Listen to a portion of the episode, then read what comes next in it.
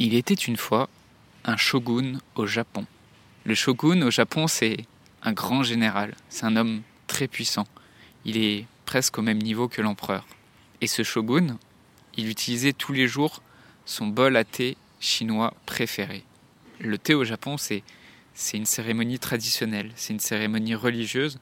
Donc euh, autant te dire qu'il y tenait à son bol et ce, bol avait vraiment une valeur symbolique pour lui.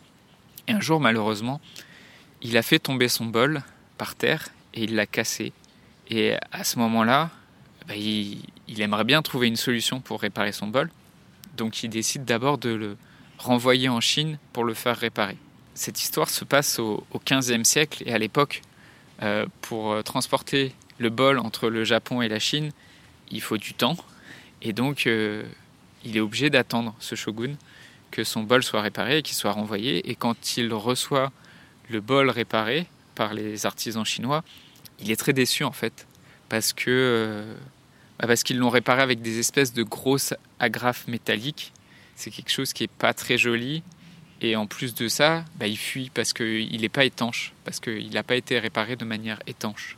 Donc en voyant ça, il demande à ses artisans, euh, japonais cette fois, de trouver une meilleure solution ces artisans se creusent la tête et ils vont avoir l'idée géniale de le réparer en utilisant de l'or et une laque très collante. La laque en fait durcit et rend le bol étanche et ils utilisent l'or pour souligner les cicatrices, pour souligner les endroits où les morceaux ont été brisés parce que même avec la laque, on voit encore les fissures. Donc autant les mettre en valeur. Cet art qu'ils viennent d'inventer, c'est le kintsugi. Dans un monde où la question de la mort est souvent taboue, où vivre un deuil signifie encore être jugé, provoquer de la gêne, de l'incompréhension, quand ce n'est pas de la pitié, la grande question est celle-ci. Comment des orphelins comme nous, qui avons vécu très tôt la mort d'un parent, qui ne voulons pas porter ce poids sur nos épaules toute notre vie, ni qu'il impacte nos relations actuelles, comment nous pouvons y donner un sens nouveau, construire des relations plus profondes, et surtout, comment nous reprenons le pouvoir sur nos vies?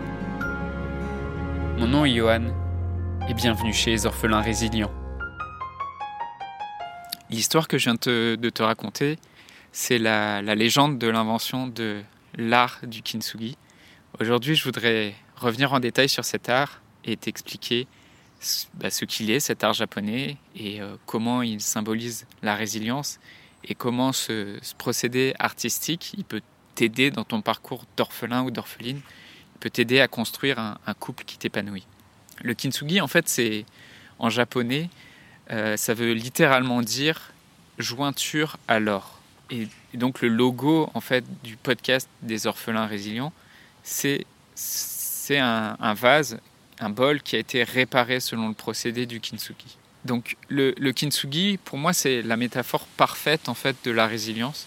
La résilience en psychologie, je te le rappelle, c'est la faculté à reprendre un développement après avoir vécu un traumatisme. Et le, kintsugi, il symbolise parfaitement cette résilience parce qu'en en fait, il s'agit d'assumer l'histoire de l'objet qui a été réparé. Il s'agit d'affirmer son histoire, d'affirmer ses blessures, de les mettre en valeur et de donner une nouvelle vie à cet objet. Une nouvelle vie dans laquelle les, les blessures deviennent sa plus belle force et c'est ce qui fait vraiment sa nouvelle beauté en fait.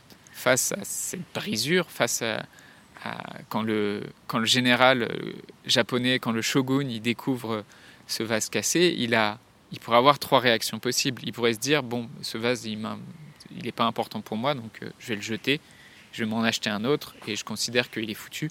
Il pourrait aussi se dire, euh, je vais le réparer, mais je vais essayer de cacher les, jointures, de cacher les endroits où les morceaux ont été cassés.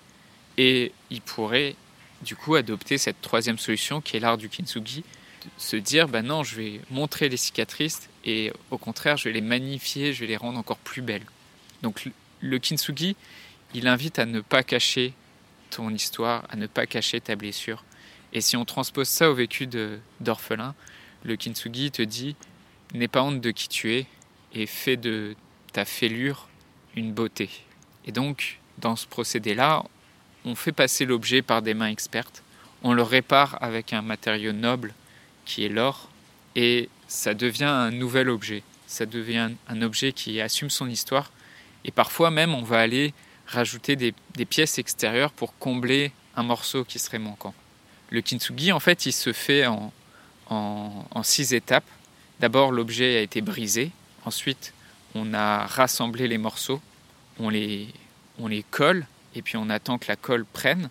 Ensuite, la quatrième étape, c'est qu'on le consolide avec de la laque. La cinquième étape, on le révèle, on révèle sa nouvelle identité en saupoudrant d'or. Et enfin, on le sublime en le faisant briller pour qu'il devienne encore plus beau.